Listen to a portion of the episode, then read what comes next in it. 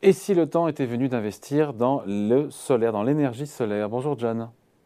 Bonjour David. John Plassard pour la Banque Mirabeau. Dites-moi, euh, pourquoi en parler maintenant? Parce que c'est pas nouveau ça, l'énergie solaire avec des hauts et des bas. On sait que c'est compliqué. Il y aurait une opportunité. Pourquoi en reparler aujourd'hui, selon vous?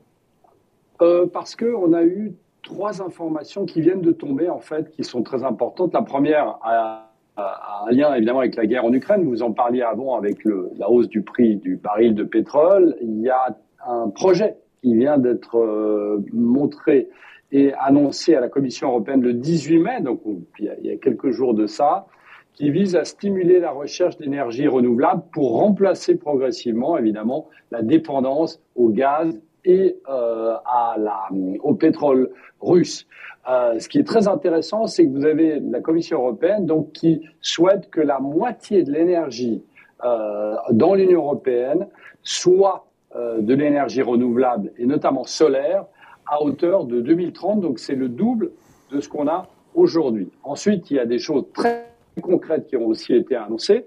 C'est que tous les niveaux, les nouveaux pardon, bâtiments qui seront construits dans l'Union européenne, eh bien, devront avoir des panneaux solaires sur leur toit. Alors ça paraît évident, on aurait dû le faire avant. Ben là, ça devient de plus en plus concret. Alors il faut que cette, cette proposition soit acceptée. La deuxième nouvelle, elle est tombée hier soir, euh, c'est dire euh, pourquoi c'est intéressant, c'est que vous avez la Chine qui vient d'annoncer qu'elle allait doubler sa production d'énergie solaire d'ici trois ans. Donc ça, c'est très important et parallèlement aussi du charbon. Ça, c'est euh, un peu catastrophique, mais bon, c'est l'énergie solaire et éolien. Et la troisième nouvelle, donc la première, l'Union européenne, la deuxième, la Chine, et la troisième, c'est évidemment le président Biden qui a mis sur la table 2000 milliards de dollars pour euh, doper l'énergie renouvelable et euh, l'énergie donc solaire et éolienne.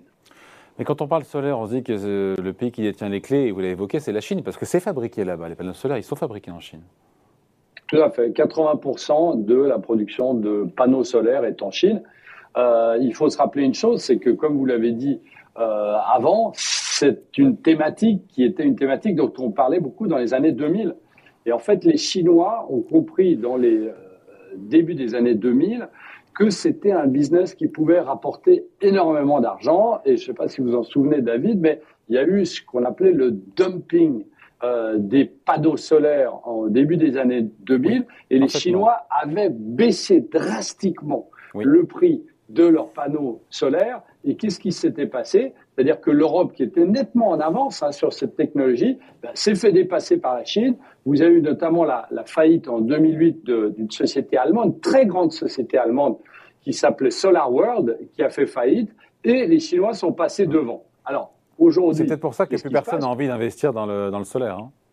Et clairement, et, et, on, a eu, on a eu bien sûr des dégringolades sur les marchés boursiers qui ont été absolument catastrophiques. Et en fait, ce qu'on remarque aujourd'hui, c'est qu'on a les prix des panneaux euh, photovoltaïques qui sont en train de baisser un peu partout, que ce soit la construction évidemment en Chine puisque c'est les leaders, mais aussi en Europe. Et on remarque que le différentiel euh, avec la Chine, l'Europe et les États-Unis est de moins en moins important. Et surtout qu'aujourd'hui, et c'est assez malheureux à le dire, mais euh, voire heureux pour ce secteur-là, c'est que vous avez le soutien obligatoire des gouvernements. J'en ai parlé avant de la Commission européenne. Ouais, les aides, les aides publiques, sans les aides publiques, est-ce que tout ça est rentable Non. Actuellement, non. Bien sûr que non. Euh, et, et c'est pour ça qu'aujourd'hui, c'est une opportunité, entre guillemets, parce que vous avez les gouvernements qui sont obligés d'investir dedans et obligés de relancer cette économie pour qu'à un moment ou à un autre, elle soit moins chère que le pétrole et aussi qu'elle soit un substitut euh, intégral à l'énergie fossile. Donc évidemment, pour répondre à votre question, David, non, on ne peut pas survivre sans l'aide de l'État, mais aujourd'hui, eh bien, face à la, crise qu'on a euh, en Ukraine, face à ce qui se passe aussi euh, sur le retour de la demande euh, après la crise du Covid, eh bien, on a ici des gouvernements qui sont obligés d'investir dans la thématique. Et lorsqu'on investit dans la thématique, à un moment ou à un autre, comme je disais, eh bien, les prix baissent fortement. Et là, ça devient intéressant. après, il y a des problèmes qui restent avec le solaire. Je ne suis pas un expert, mais on sait qu'il y a toujours le, stockage, cette énergie, le coût du stockage. Il faut, le prendre en compte. Hein.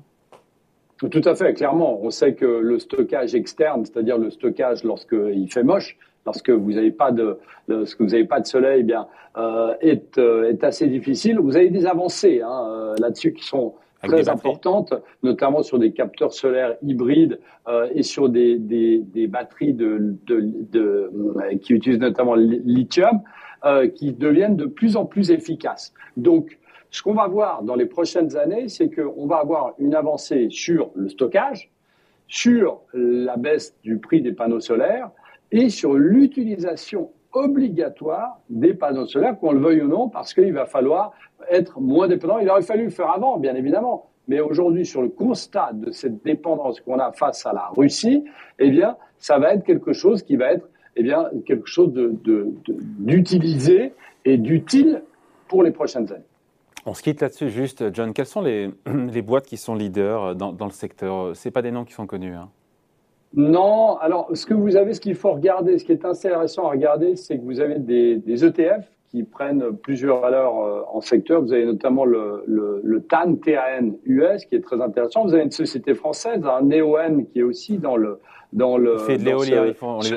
Il, vient souvent nous voir, Xavier Barbaro, le PDG. C'est à la fois pour partie solaire, pour partie éolien. C'est un mix, tout à fait. Eh, exactement. Et vous avez aussi un ETF euh, euh, qui est coté en Italie, qui s'appelle SOLR, SOLR, euh, qui est coté en Italie. Et là-dedans, vous avez un, mix de plusieurs entreprises dedans. Mais comme vous l'avez dit, on a quelquefois des sociétés qui ne sont pas totalement focalisées euh, dans le, solaire. Mais si vous avez un mix éolien et solaire, bah ça fait aussi partie de ce plan de, de, de la Chine et de ce plan de la Commission européenne qui va être mis en place parce que c'est une obligation pour faire face eh bien, à cette dépendance qu'on a par rapport à l'extérieur de l'Union européenne.